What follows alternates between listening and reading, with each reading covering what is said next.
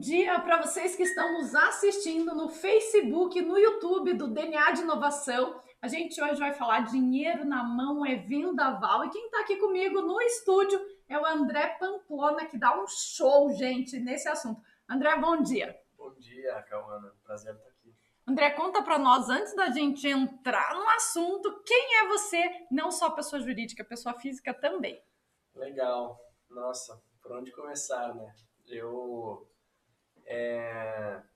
Bom, em primeiro lugar, vamos começar pelo começo, né? Eu comecei minha carreira profissional é, formado, na realidade, em publicidade, né? Na época, eu primeiro fiz uma, uma universidade de Direito, vi que não era para mim, que não funcionava.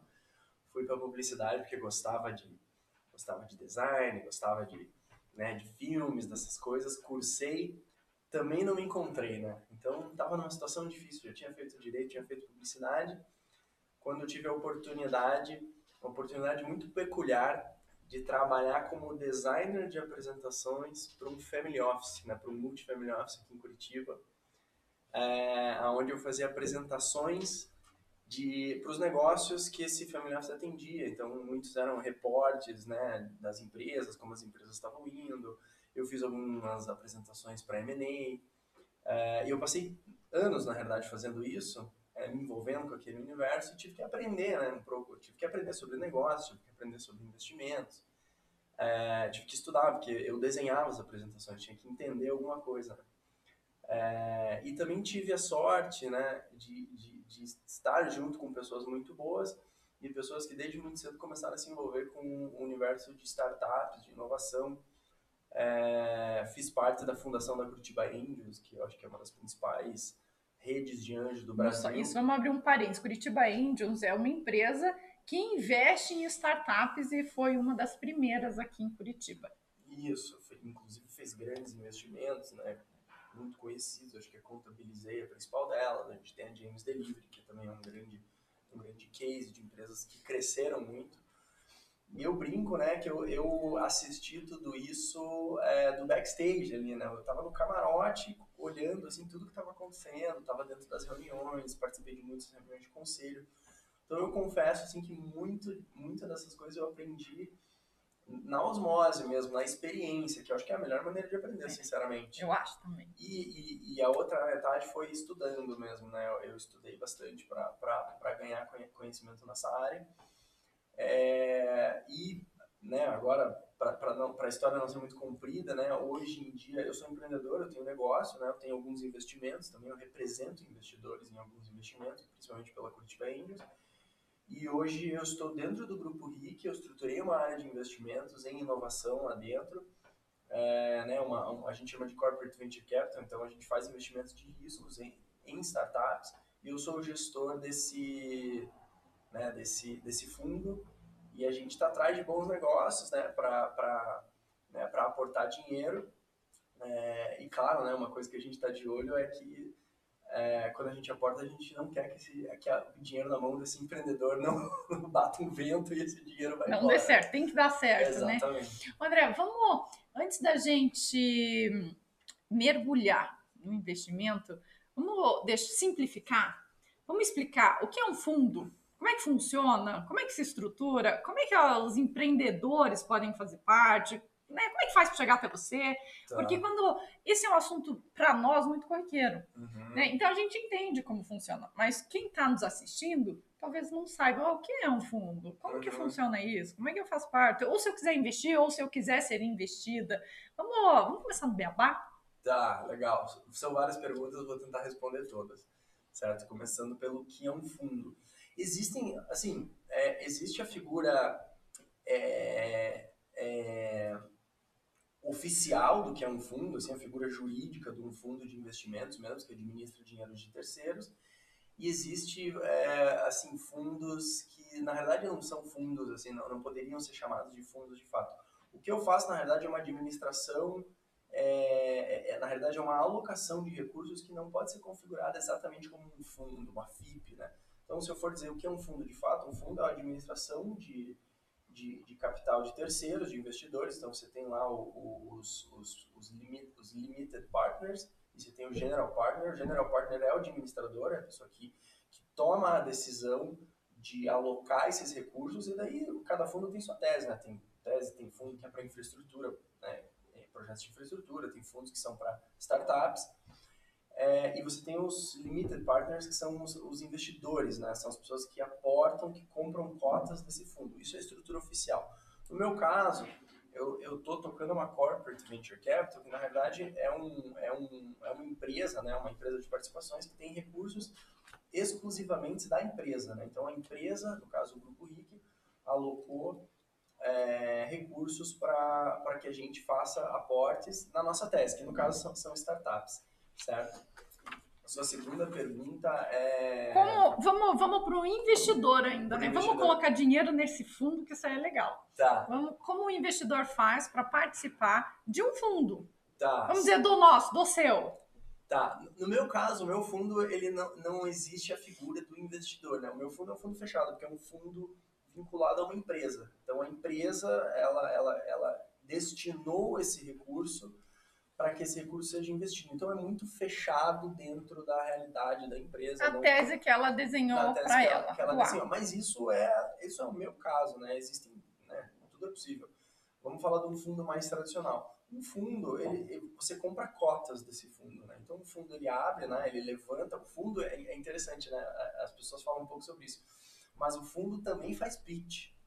Ah, isso é legal fundo, saber. O fundo, ele também ele tem uma fase em que ele está captando recursos, né? Isso as pessoas falam, falam um pouco Não falo, porque é bonito dizer, ah, o fundo tem X milhões, né? Isso. né? Ó, coisa bonita. Todo mundo é rico, gente, é tudo fácil. Mentira, não, não é. Mas os general partners, esses que eu comentei, que são os administradores do fundo, existe um momento que eles também criam um PowerPoint, né? E eles vão defender a tese deles, a visão deles de, de aporte de recursos. E é o momento que eles estão captando no momento que eles estão captando lá 20, 50, 100 milhões, seja lá quanto for, para que eles façam a alocação, né?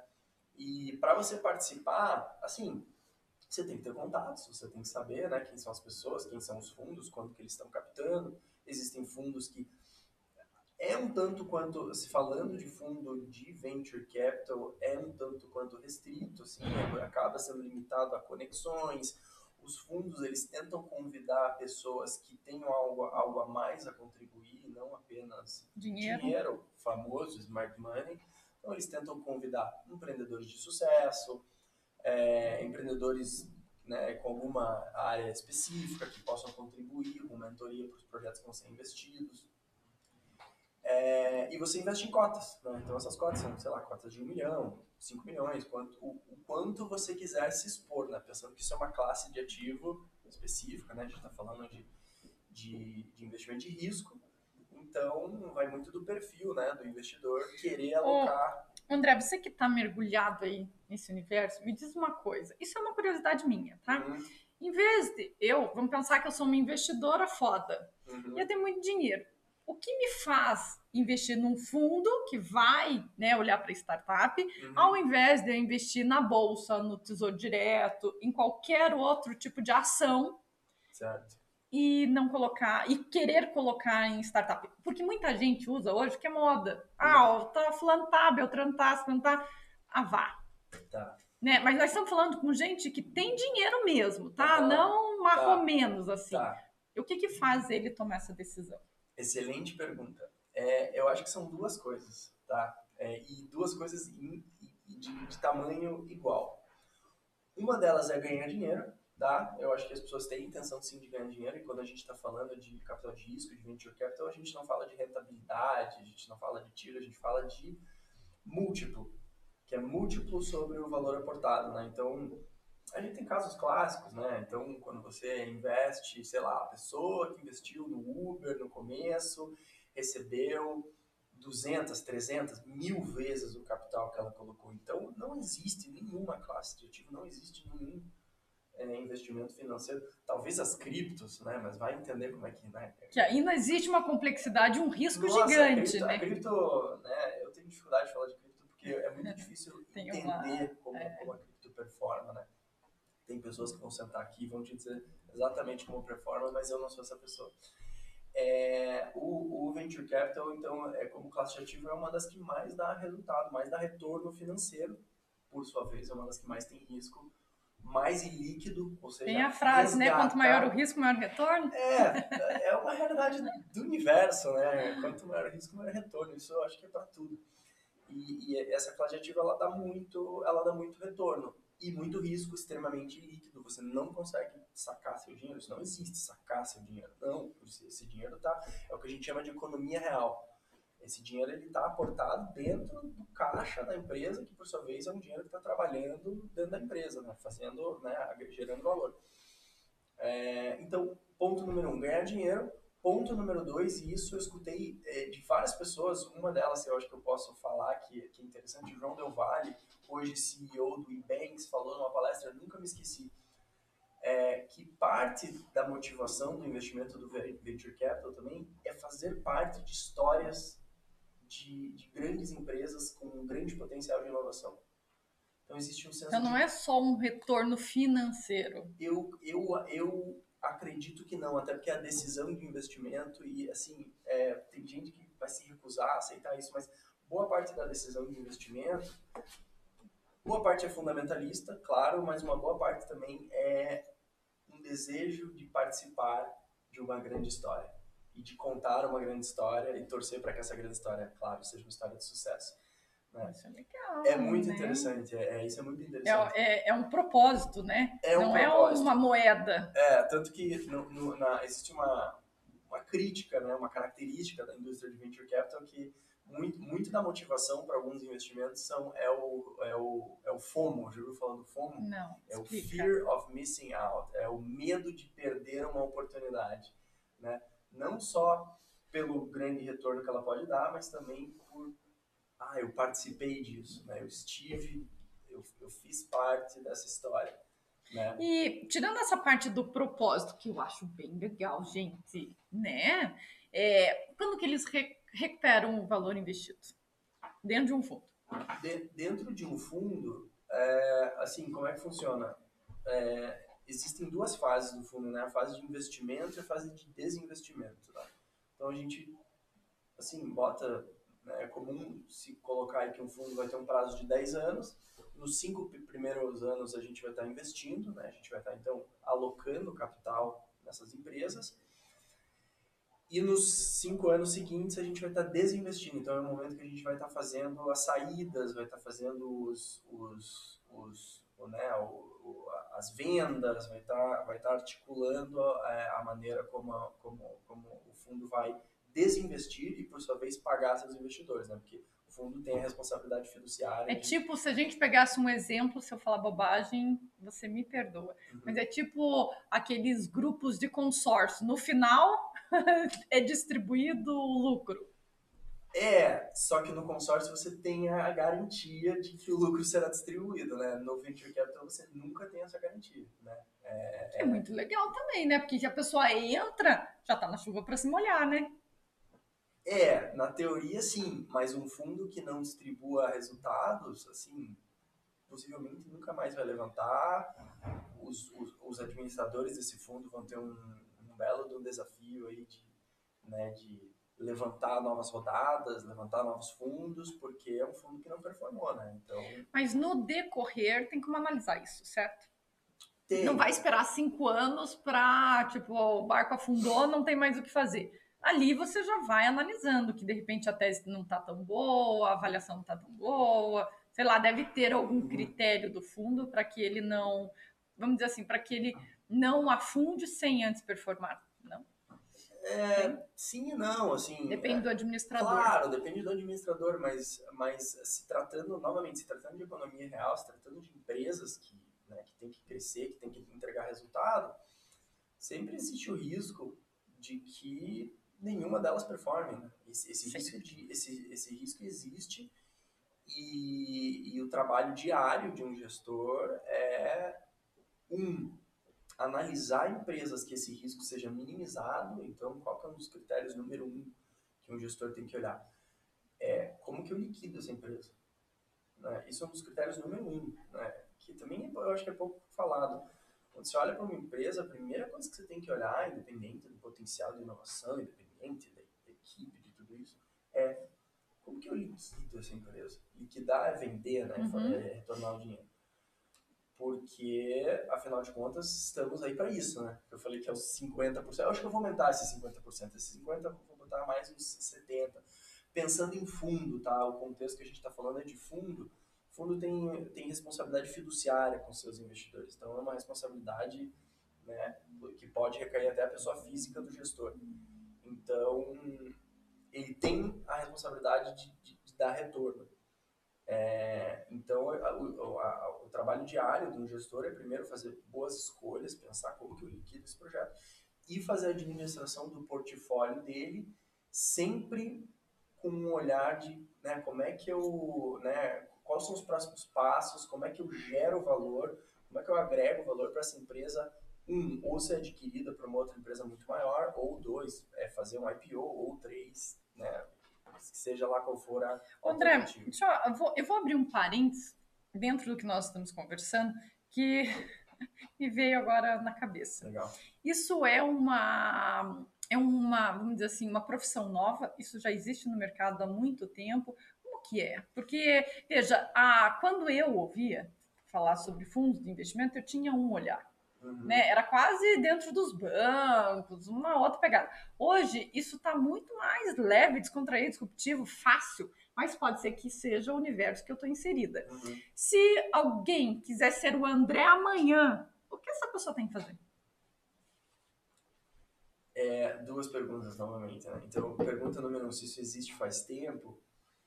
É, tem uma, eu ouvi uma muito boa é, esses tempos, que é, é, que o venture capital existe desde que o mundo é mundo, né? Então, por exemplo, é, financiamento das grandes jornadas, né, das caravelas que chegaram aqui às Américas, foi uma espécie de venture capital, se você for parar, né? Porque, se você for pensar.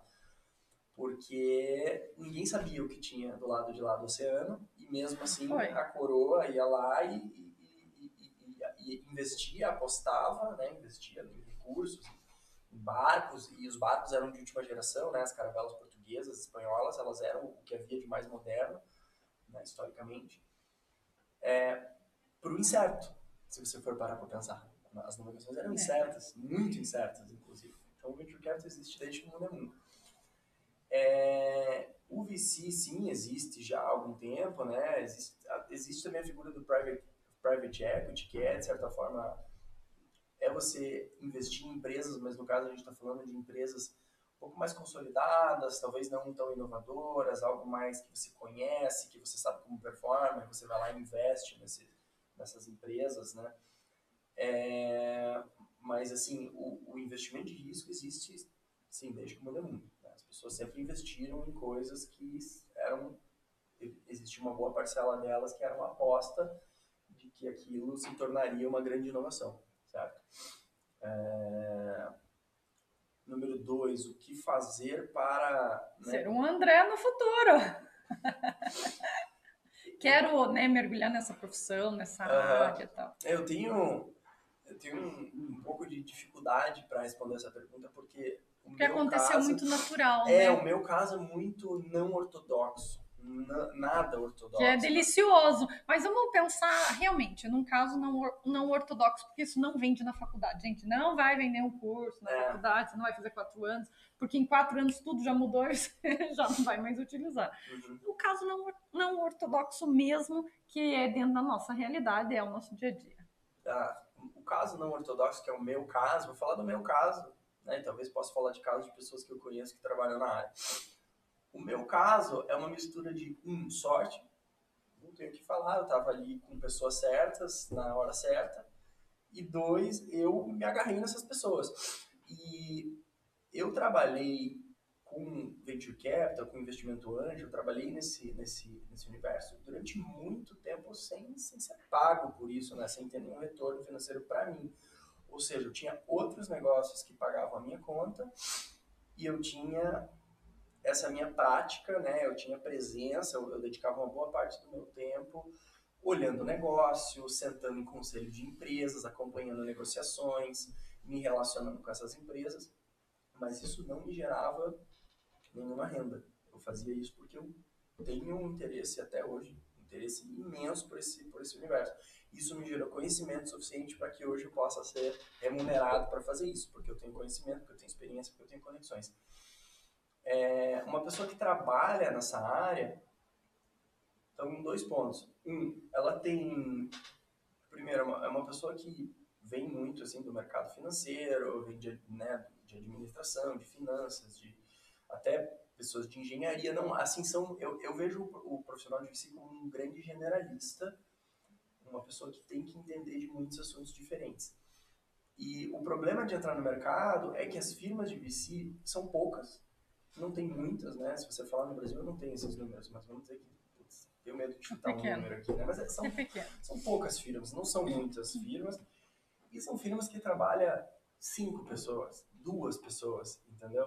Então, então cara, é, se é um você quer entrar nesse mercado, ele é concorridíssimo, mesmo porque ainda está se formando, Mas né? Ele tá como tá tudo, exatamente, como tudo que a gente fala, né? Ah. É uma área nova, uma profissão nova. Principalmente com o corporate venture, que é o que eu faço hoje. As empresas estão estruturando essas áreas dentro delas. Então, precisa desse profissional. Né? E esse profissional precisa estudar muito é. Muito, porque muita coisa está acontecendo. Agora vamos entrar no olhar do investidor para startups. Uhum. O que você analisa quando você ouve um pitch? Tá, legal. É... Assim, existe uma. Existe os quatro T's, né? Que são uma framework que eu acho super interessante. Eu peguei ela lá do Vale do Silício e eu uso ela até hoje, assim, eu tenho ela como uma framework para eu guiar a minha análise, que é o time, a tecnologia, a atração e os termos, né? Então, falando um por um. O time, que é o principal, todo mundo fala, ah, o time, o time, o time. É, a gente olha muito para o empreendedor e a gente olha muito para quem é esse empreendedor, o quão coerente ele é com coerente assim em todos os sentidos, né? Do, de quanta experiência ele tem nessa área, quão claro ele está do objetivo que ele tem, o quanto é full time assim de, né, de quase que de, de, de, de propósito assim, de, de espírito assim ele tá em fazer aquele negócio acontecer, porque no final das contas tudo se resume à capacidade de execução que ele vai ter. Sim. Né?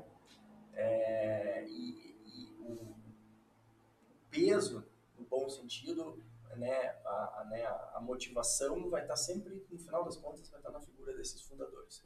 Né? E alguns outros critérios também, se é um fundador ou se são dois, é sempre preferível que seja mais de um, né, para ter um equilíbrio ali, sempre né, uma pessoa uma só decidindo, é melhor que tenha dois ou três, também não pode ser muita gente. É, então, time, tecnologia, então tecnologia e produto, né? A gente olha, né, que produto é esse, que tecnologia é essa, é, a gente entra um pouco né, na, na, no lance da ideia, né, principalmente o quão bem executado, né, o, quão, o, o, cuidado que a pessoa tem na construção dessa tecnologia. A gente entra, a gente testa, a gente olha. Né? Time tecnologia. Tração. Tração é uma das partes mais importantes também, porque tração é a performance. Né? A gente, eu brinco que para olhar um negócio, muitas pessoas me perguntam ah, o que você acha da minha ideia. Eu não, eu não, eu não analiso ideia. Ideia, analisar que ideia, ideia não faz é, sentido. Está muito, vamos dizer assim, é, intangente, né? Porque ideia, gente, eu, eu tenho muitas no dia, uhum. mas eu, o quanto você consegue executar é, essa eu Faço uma, eu faço a seguinte metáfora. Sabe aqueles círculos que tem interseção entre eles? Assim, tem dois círculos e existe uma uhum. área de interseção. Um círculo é a tua ideia, o outro círculo é o mercado. Ou seja, a parte do meio é a interseção da tua ideia com o mercado eu analiso isso. Eu analiso exatamente o que está acontecendo entre a, a, a relação da tua ideia com o mercado. Aí várias coisas né, que se respondem por aí, que é a tua ideia teve tração no mercado, as pessoas gostaram da tua ideia, qual, qual, quais são os números, como é que eu posso analisar isso de maneira numérica? Eu brinco que olhar os números da empresa, olhar a tração da empresa é tipo tirar um exame de sangue, né? E olhar no exame de sangue, né? Uma coisa é o paciente me fala, o paciente está falando, falando, eu falei, ah, tá, tô, tô entendendo isso daqui, vamos tirar teu exame de sangue, vamos olhar. O exame de sangue me diz aí, né, como é que esse paciente, como é que essa ah. startup tá. E daí a gente consegue tomar uma decisão mais assertiva. E os termos, os termos é, é, é os termos é, é, mais novo, assim, assim, mais novo, é, de anos atrás, mas antes a gente olhava só esses três, a gente acrescentou os termos, que a gente sempre olhou na realidade, que é, tá, quais são os termos para a gente investir? Né? Qual é teu valuation? Quanto você está captando? É, faz sentido esse valuation? Faz sentido esse valor de aporte? Existe um racional por trás desse valor de aporte ou é, é simplesmente arbitrário? Você decidiu que você quer 2 milhões de reais arbitrariamente? A gente brinca aqui que é um número cabalístico, um milhão. Porque aparece cada coisa que eu quero um milhão, um milhão, um milhão. Mas não é, existe, cara, existe, existe técnica e não é algo complicado, é um exercício que todo empreendedor deveria fazer, porque não é complicado. Então, eu, eu particularmente, tenho uma exigência de que o cálculo do valor é, que o empreendedor esteja pedindo tenha um racional por trás. Senão, para mim, é preguiça. E preguiça recaindo daí ao time, a pessoa que está fazendo, para investir em gente que tem preguiça de fazer é, lição de casa, né? trabalho básico, né? por exemplo. Essa parte dos termos, né? Gente, é difícil, tá vendo? Se vocês pegam aí um investidor como o André, é dificílimo, não é fácil. E sabe o que eu percebo, André? Me diz se eu estiver errada. Muitos empreendedores chegam a apresentar o pitch sem estar preparado para isso. Uhum. Ou acham que ah, eu tenho uma ideia e preciso de dinheiro e eu quero um milhão, mas realmente ainda não, ixi, não andou ainda nem, nossa, nem dois degraus para estar à frente de um investidor. Você percebe isso no mercado? Percebo. É... dois comentários sobre isso, tá? É... um, para gente empreendedor, dependendo do momento, para gente investidor, dependendo do, do momento, é improdutivo. A gente não consegue trabalhar com essas pessoas o tempo inteiro, né? A gente não consegue estar tá conversando durante o dia com né, 10 projetos, 5 ou até mais são, são, são nessa pegada. Né? O projeto não está nem um pouco pronto. Por, lado, por, por outro lado, eu me colocando na figura do empreendedor, eu entendo a motivação deles de querer fazer isso para ganhar experiência, de certa forma. Confesso que eu, se eu fosse empreendedor, eu, me, eu ia me expor também. Eu estou diferenciando aqui, tá? Estou diferenciando uhum. a pessoa que não está preparada no sentido de que o negócio não está pronto ainda. E não no sentido de que, ah, não preparou uma apresentação decente. Estou indo uhum, por esse uhum, caminho. Legal. Então, dito isso, eu, eventualmente, eu olho projetos que estão nossa, muito antes, assim. Eu, por exemplo, eu falo com empreendedores que, que eu conheço, não é sempre, normalmente são pessoas que alguém me indicou, pessoas que eu conheço que falam, André, preciso te contar uma ideia. Eu falo com essas pessoas porque tem um quê de... É uma coisa que eu posso fazer pela pessoa que é legal e eu acredito que as coisas por linhas tortas... Vão se desenhando, né, vão se, se formando. É. Mas no dia a dia, falando assim, no dia a dia, claro, a gente não consegue tanto que no meu funil lá eu, eu tenho já meio que um descarte automático para projetos que não faturam, esse tipo de coisa, porque no dia a dia eu não tenho condição de ficar olhando esses projetos. Mas fora dali. Né, Vai dando uma. É, né? Porque é o meu conversa, hobby, eu gosto disso. É, não, a gente conversa, tem gente fera, tem gente com boas ideias, a gente gosta de ajudar, as pessoas ficam muito gratas.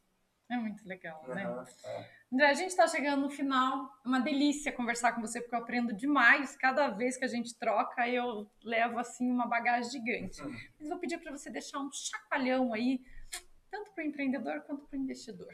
Um chacoalhão? Chacoalhão. Para o investidor? Nossa, que, que chacoalhão será que eu deixo? Estou pensando aqui agora. Então vai para o empreendedor antes.